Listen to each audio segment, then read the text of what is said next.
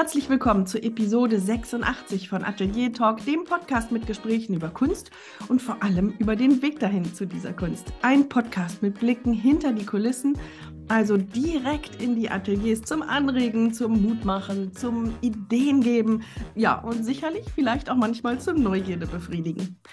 Mein Name ist Stefanie Hüllmann, ich bin bildende Künstlerin und ich freue mich, dass du wieder oder zum ersten Mal dabei bist.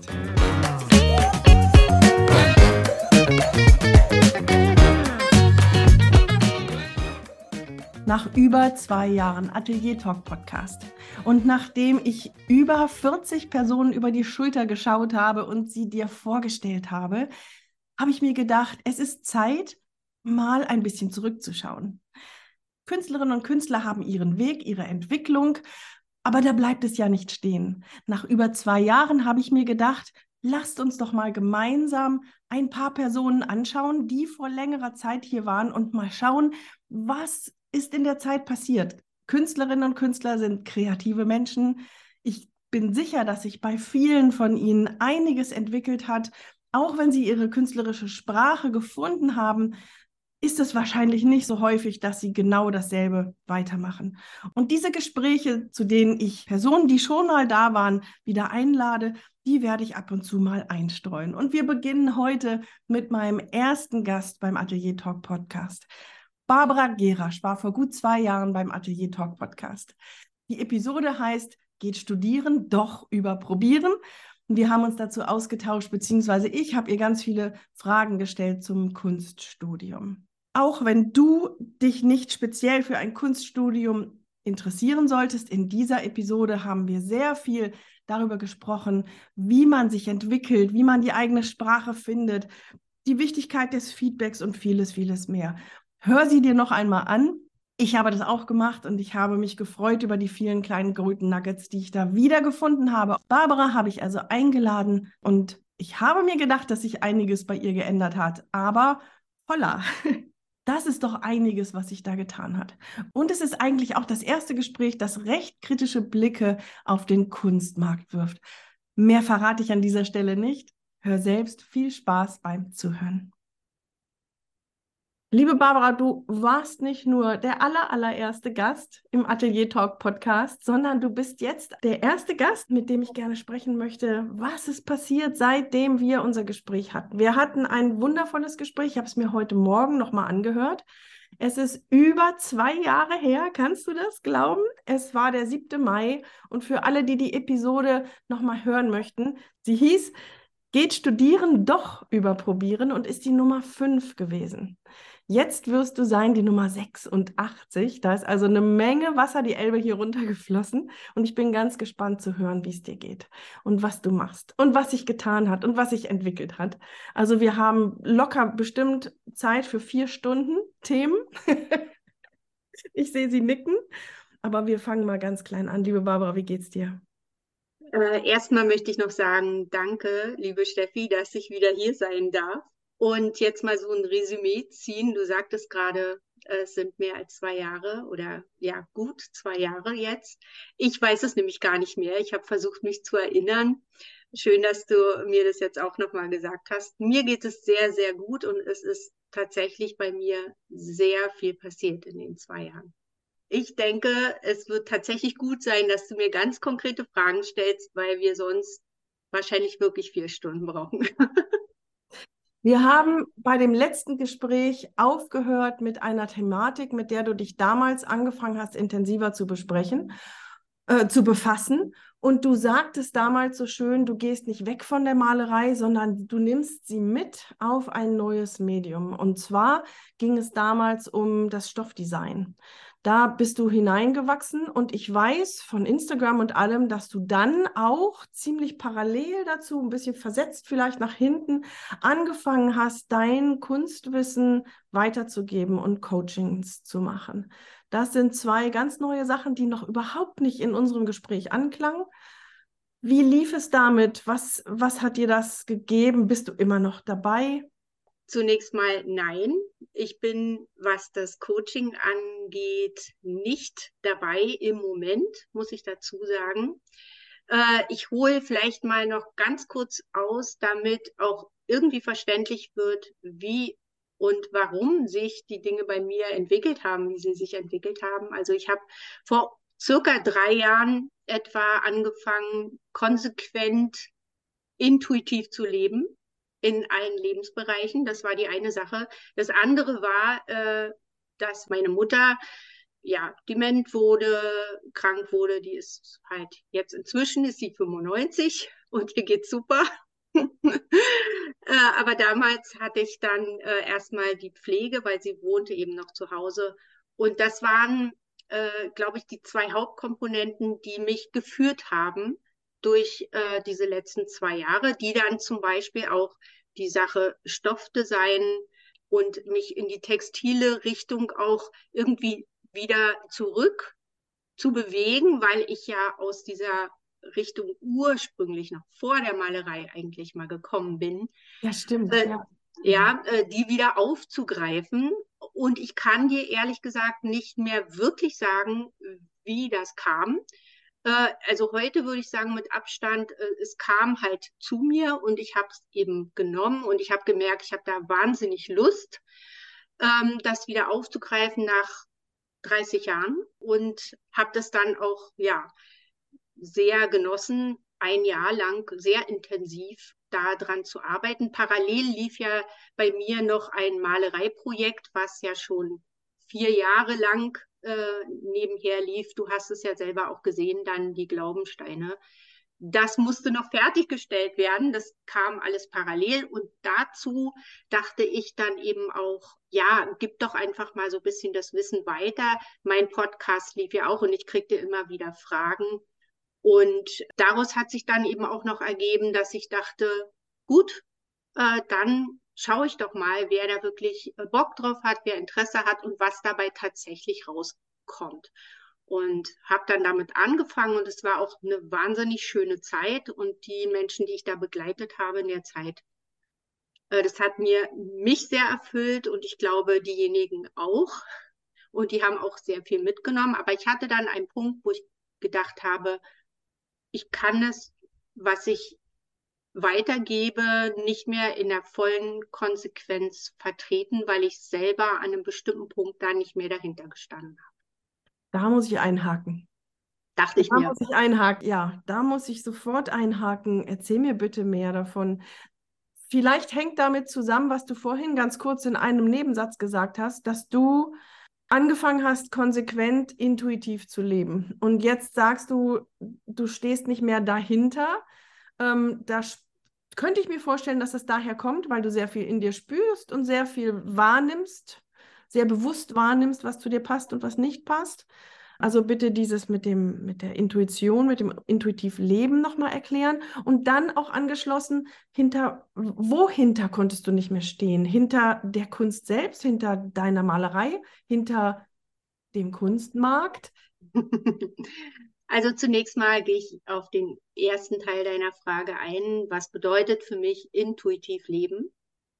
Das bedeutet ganz einfach, dass ich ähm, nicht mehr mit dem Verstand plane, was als nächstes zu tun ist, im weiteren Sinne, im engen jetzt natürlich klar, heute Abend werde ich was essen und irgendwann werde ich ins Bett gehen und so weiter. Da brauche ich jetzt nicht die Intuition dazu.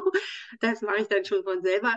Ähm, aber im Größeren habe ich es tatsächlich dann äh, irgendwann so gemacht, dass ich die Dinge habe auf mich zukommen lassen. Das heißt, ich habe auf Impulse, äh, die ich immer besser gelernt habe, auch zu erkennen, äh, gehört habe. Also das manchmal war es wirklich so, dass ich morgens zum Beispiel wach geworden bin mit einem Gedanken, der mir erstmal komplett absurd vorkam. Also mach dies und jenes. Mach, guck mal da, recherchiere mal das. Und äh, irgendwann wusste ich dann, aha, das ist meine Intuition. Ähm, und dann habe ich immer da hundertprozentig drauf gehört und das gemacht, was meine Intuition oder das Universum oder nenn es, will, wie du willst, ähm, mir gesagt haben. Und das war dann so spannend, was dabei rausgekommen ist, dass ich immer mehr Bock hatte, das eben in alle Lebensbereiche auszuweiten. Und äh, das hatte aber jetzt würde ich mal sagen, nichts mit der Entscheidung zu tun, dann ähm, das Coaching sein zu lassen, weil da ging es tatsächlich eben darum, dass ich gemerkt habe, dass ich bin auf sehr, sehr tolle Menschen getroffen und es waren überwiegend Menschen, so wie du und ich, äh, was das Alter angeht oder eine Generation, die mitten im Leben stand und äh, ein oder schon mehrere Berufe hatte und dann aber äh, auch ein bisschen angeregt natürlich durch das, was wir auch auf Social Media sehen und überhaupt so hören und sehen und so die Klischees, die da so wabern, äh, was jetzt zum Beispiel den Kunstmarkt auch anbetrifft und die Tatsache, mit Kunst Geld zu verdienen, also mein, mein Einkommen zu generieren. Ja, also diese, dieser Aspekt. Und mit dieser Erwartungshaltung sind eigentlich alle ähm, meiner Coaches zu mir gekommen, zu sagen, so, ich möchte jetzt aus diesem Beruf aussteigen oder beziehungsweise ich bin jetzt inzwischen Rentner, ja, und jetzt will ich noch mal ganz groß durchstarten in der Kunst. Und ich habe das total verstanden, weil ich bin ja auch irgendwann vor mehr als 20 Jahren genau mit dieser Erwartungshaltung herangegangen. Und dadurch, dass ich mich aber im Zuge des Coachings und auch die ganze Zeit vorher schon mit, dieser, mit diesem Thema sehr viel beschäftigt habe, was ist eigentlich die Aufgabe von Kunst und oder was kann sie alles sein? Ne? Und äh, wie funktioniert der Kunstmarkt? Ich habe mich eben ja auch viel mit Businessfragen auseinandergesetzt. Und irgendwann bin ich aber selber ähm, zu einer Wahrheit für mich gekommen, die natürlich nur für mich gilt. Aber wenn ich als Coach auftrete oder als Mentor, dann darf sich das natürlich nicht, dann muss ich das decken mit der Wahrheit, die ich weitergebe. Also, und da habe ich gemerkt, dass ich dann schon auf äh, Diskrepanzen stoße, wo ich das Gefühl hatte, ich kann das eigentlich nicht guten Gewissens mehr ähm, machen, weil ich selber nicht mehr daran glaube, dass es für die meisten von uns mit dem, mit diesem Einstiegsszenario, also nicht mit 20 Kunststunden, bla, bla, bla, sondern eben mit dieser, mit diesem Quereinsteiger-Szenario, ähm, so wirklich möglich ist, also jedenfalls nicht im Moment, weil der Markt, der dafür notwendig wäre, also ein, ich sag jetzt mal, Massenmarkt, der nicht Hochpreissegment ist, der ist einfach nicht da. Und ich habe immer wieder festgestellt, auch bei meinen Großprojekten, die Menschen auf der Straße, sage ich jetzt mal so, die große breite Masse hat null Interesse an Kunst null. Also vielleicht gucken sie sich was an, ja, gucken, okay, aber kaufen, warum? Ja. Äh, und ich habe eher das Gefühl gehabt in den letzten Jahren, es wird nicht besser. Also ich hatte lange an dieser Hoffnung festgehalten, das wird schon irgendwann. Aber so gerade in den letzten zwei, drei Jahren hatte ich das Gefühl, das wird eher, das bewegt sich eher in die andere Richtung. Und ich konnte einfach das für mich nicht mehr vertreten, zu sagen, also ja, komm, mach und in fünf Jahren kannst du damit dein Geld verdienen, weil ich habe selber das Gefühl gehabt, so ähm, das wird nicht passieren. Ja. Ich habe für mich ja auch dieselbe ähm, Erkenntnis gewonnen. Ich habe ja auch meine Malerei. Ich rede jetzt einfach mal weiter, unterbrich mich, wenn du da jetzt einhaken möchtest. Und das war auch, ohne dass das jetzt so ein bewusster Entschluss war oder so eine bewusste Entscheidung war, eigentlich gar nicht. Aber ich habe nochmal meine Malerei gepusht dann ähm, im letzten Jahr. Das heißt, du hast mehr, du hast wieder mehr gemalt dann? Ich habe dann wieder mehr gemalt und habe da auch nochmal, also was jetzt mein, ja, mein Övre angeht oder mein, mein ganzer Weg angeht, eigentlich nochmal so ein großes Kapitel abgeschlossen, habe mich nochmal an ein Ziel, malerisches Ziel vorbewegt, wo ich halt lange irgendwie drauf hingearbeitet habe. Was, was heißt das konkret?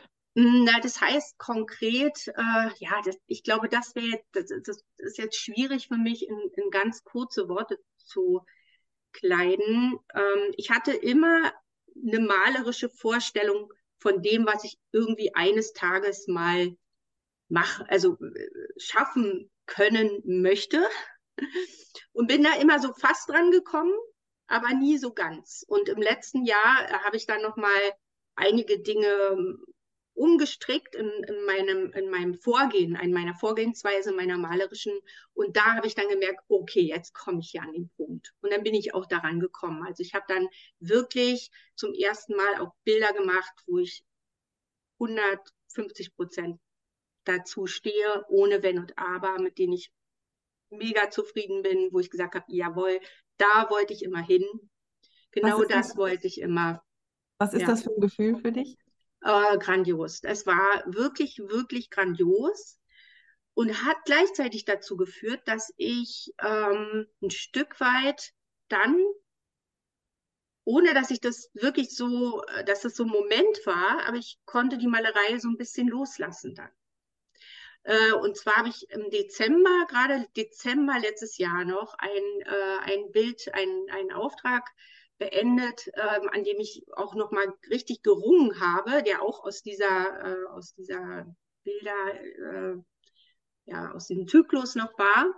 Und äh, der mir dann aber auch nochmal, du hast es gesehen, du hast mich ja auch erlebt, das Pferd, ne? Wir haben ja da auch immer mal uns kurz geschlossen. Äh, Ganz herrliches Bild, ja. Ja, und äh, ist auch so angekommen. Ich hatte ja immer den Wunsch, früher hatte ich immer diese Vorstellung, dass Menschen die Tränen kommen, wenn sie vor meinen Bildern stehen. Das war so, das war so das Nonplusultra für mich. Und das hatte ich dann auch erreicht. Also die, die heutige Besitzerin packte das halt aus und brach in Tränen aus. Äh, also im positiven Sinne. Hoffe ich jedenfalls. Ähm, Genau, also sie hat auf jeden Fall an der Wand, also gehe ich mal davon aus.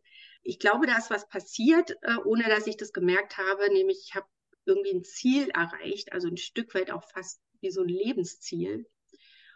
Und da habe ich das vielleicht sogar ohne zu merken äh, schon so ein bisschen losgelassen, wobei ich nicht wirklich die, also ich habe nicht gesagt, so, ich lasse jetzt die Malerei los oder ich lasse die Kunst los und ich mache jetzt keine mehr. Das habe ich nicht gemacht. Aber da ist so ein Druck von mir abgefallen, da immer noch dran arbeiten zu müssen und nochmal was verändern und nochmal, ja, so. Das ist einfach weg gewesen dann. Mhm. Ja.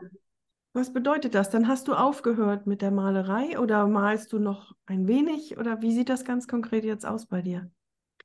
Ähm, da muss ich jetzt wieder ein kleines Stück zurückspringen. Äh, ich habe letztes Jahr im Sommer, noch während ich heftigst gemalt habe, immer mal wieder so was von NFTs und Kryptos, ja, solche, solche Schlagwörter im Ohr gehabt, einfach durch Social Media und äh, so.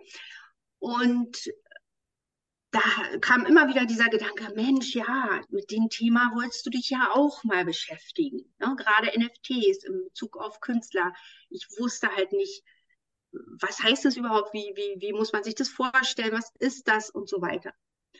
Und äh, ich habe dann einfach intuitiv drauf los recherchiert, also alles, was mir so über den Weg gelaufen ist im Internet und wo ich dachte, oh, klingt interessant, habe ich mal so kurz reingeteasert und hier mal und da reingehört, reingeschaut.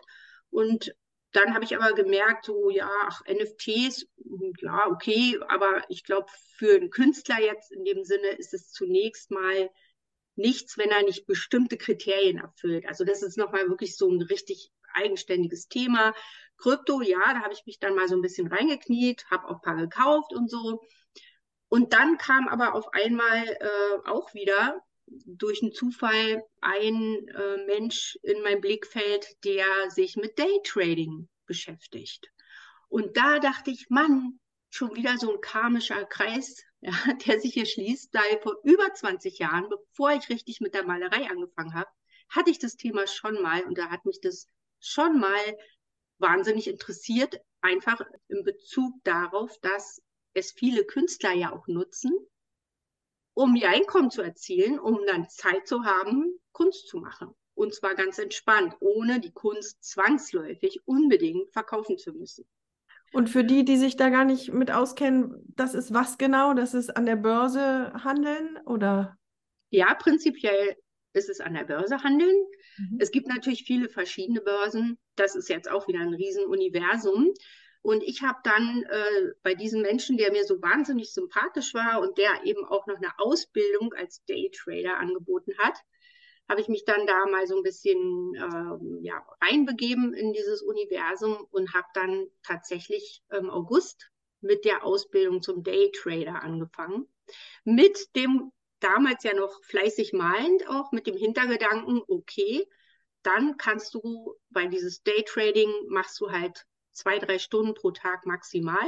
Und ich dachte, wow, dann kann ich den Rest des Tages malen und habe ja auch parallel ab angefangen, die Ausbildung zu machen und parallel gemalt bis Jahresende und dachte dann so, Mensch, also die Ausbildung, die dauert circa ein Jahr, ja, je nachdem, wie schnell du bist und wie weit du kommst. Ich hatte aber dann das Gefühl, ja, auch äh, weil ich gerne Dinge mit einem vollen Fokus mache. Ich habe jetzt diese Bilderreihe beendet, ich habe alles so malerisch erreicht, was ich erreichen wollte erstmal. Da gibt es noch keine neuen Ziele. Und warum dann nicht einfach mal jetzt mich auf diese Ausbildung fokussieren und das andere erstmal wegpacken, ohne jetzt schon einen großen Plan zu machen, was dann passiert. Das und hast das war du in der Episode 5 erzählt, dass du, wenn du was machst, eigentlich total gerne dann erstmal voll eintauchst. Genau.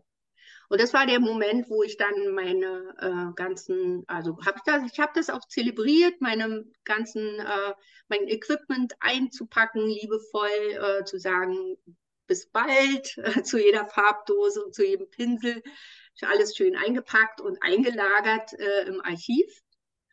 Und ja, that's it. Jetzt bin ich Schülerin, also von der Volume Trader Academy. Mir fällt dabei ein, dass du jetzt gerade irgendwie so eine, eine malerische Schaffenspause hast. Du hattest das im letzten Gespräch auch erwähnt, dass du immer mal wieder so Pausen hattest.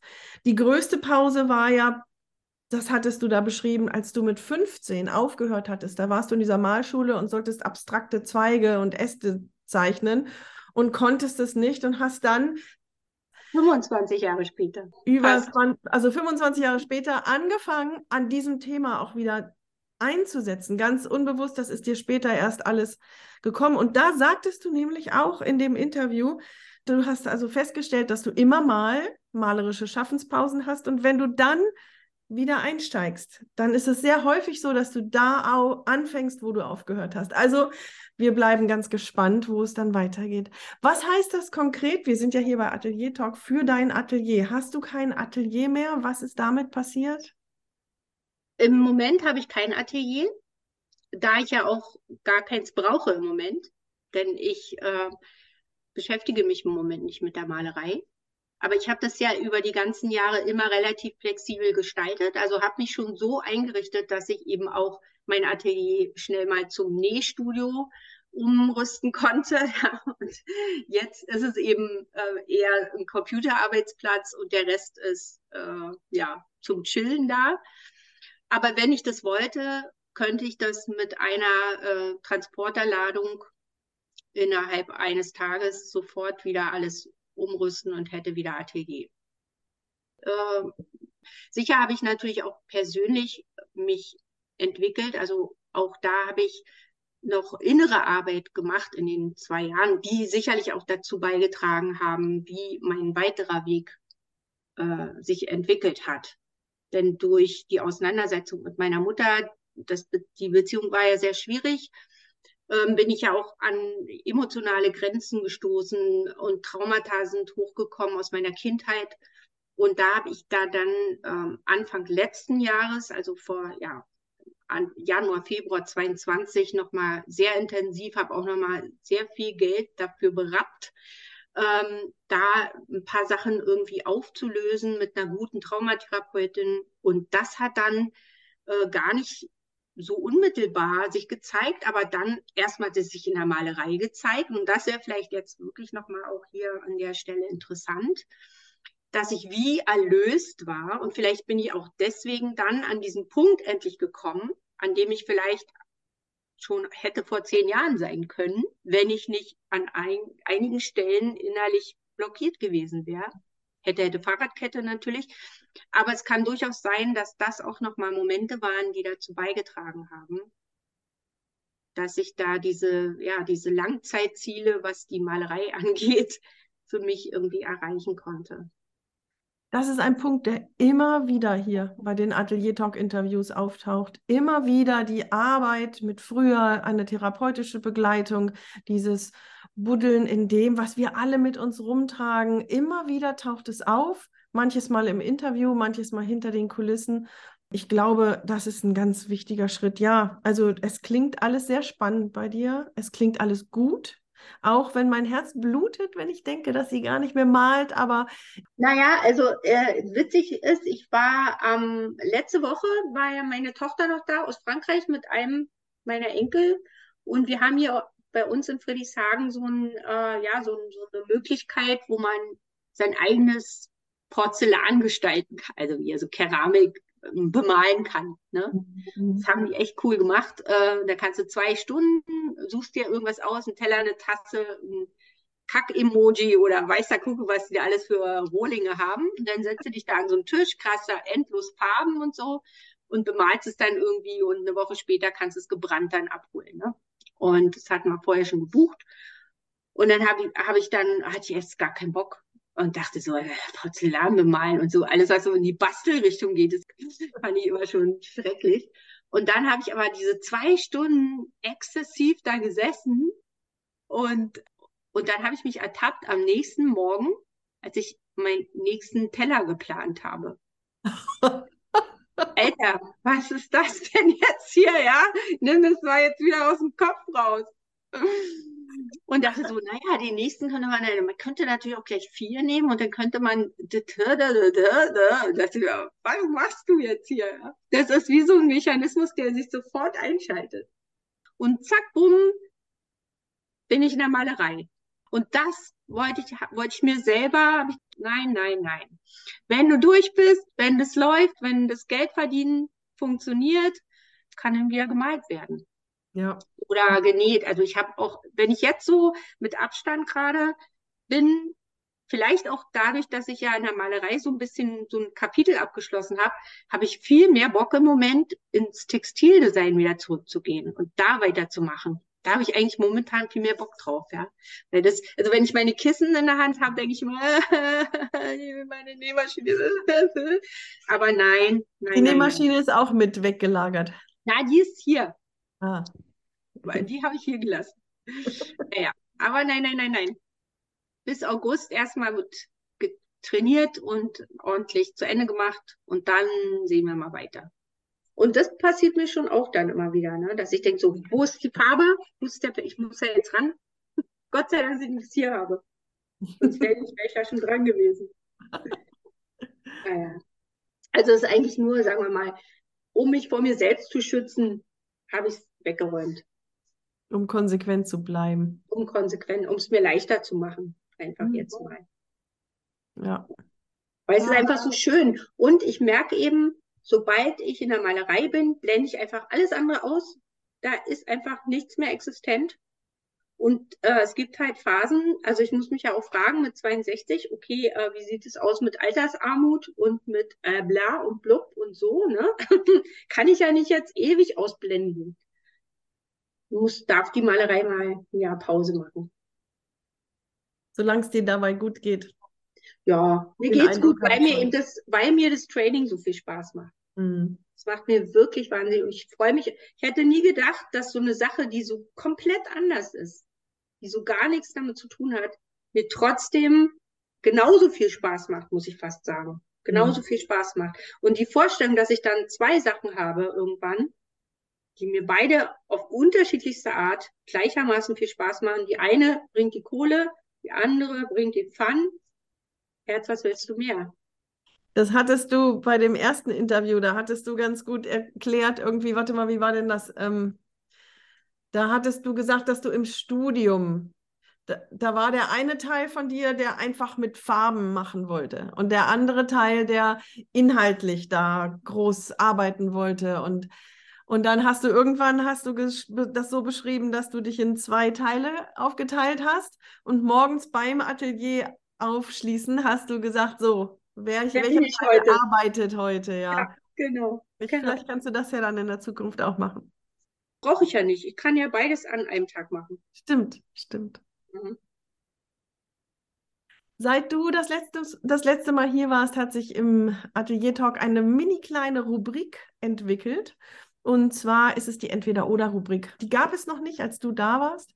Und deswegen will ich das jetzt noch mal kurz nachholen. Drei kurze Fragen. Du suchst aus, was dir besser gefällt.